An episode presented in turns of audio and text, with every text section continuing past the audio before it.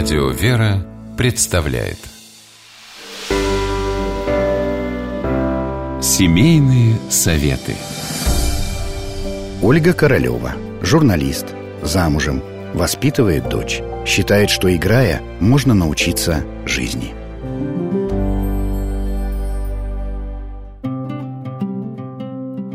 Как рассказать ребенку о добре и воспитать доброе отношение к миру – Лучший возраст, чтобы поговорить с малышом на тему добра, наступает после трех лет, ближе к четырем годам.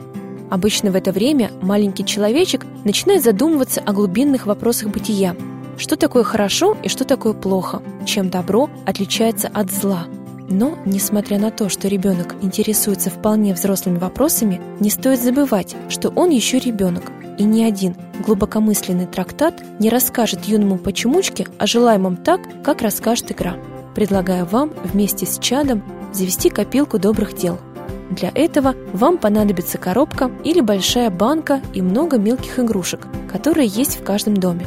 Предложите ребенку вспомнить, какие добрые дела он совершил за день, какие хорошие поступки совершили его друзья в детском саду или в школе. И за каждое названное доброе дело опустите в банку по небольшой игрушке. В этом случае игрушки выполняют роль жетонов – Поэтому мелкие фигурки и машинки можно заменить на красивые бусины или вырезанные из картона квадратики. Чем интереснее будут жетоны, тем с большей вероятностью ребенок захочет поиграть. По этой же причине лучше использовать в роли копилки прозрачную банку или контейнер. Ребенок будет видеть, сколько жетонов, то есть добрых дел, лежит внутри. Процессе игры попросите ребенка объяснить, почему он считает тот или иной поступок добрым. Если названный ребенком случай неоднозначный, подумайте вместе с ним, почему это так, и что можно было бы сделать, чтобы жетон занял свое место в банке добрых дел.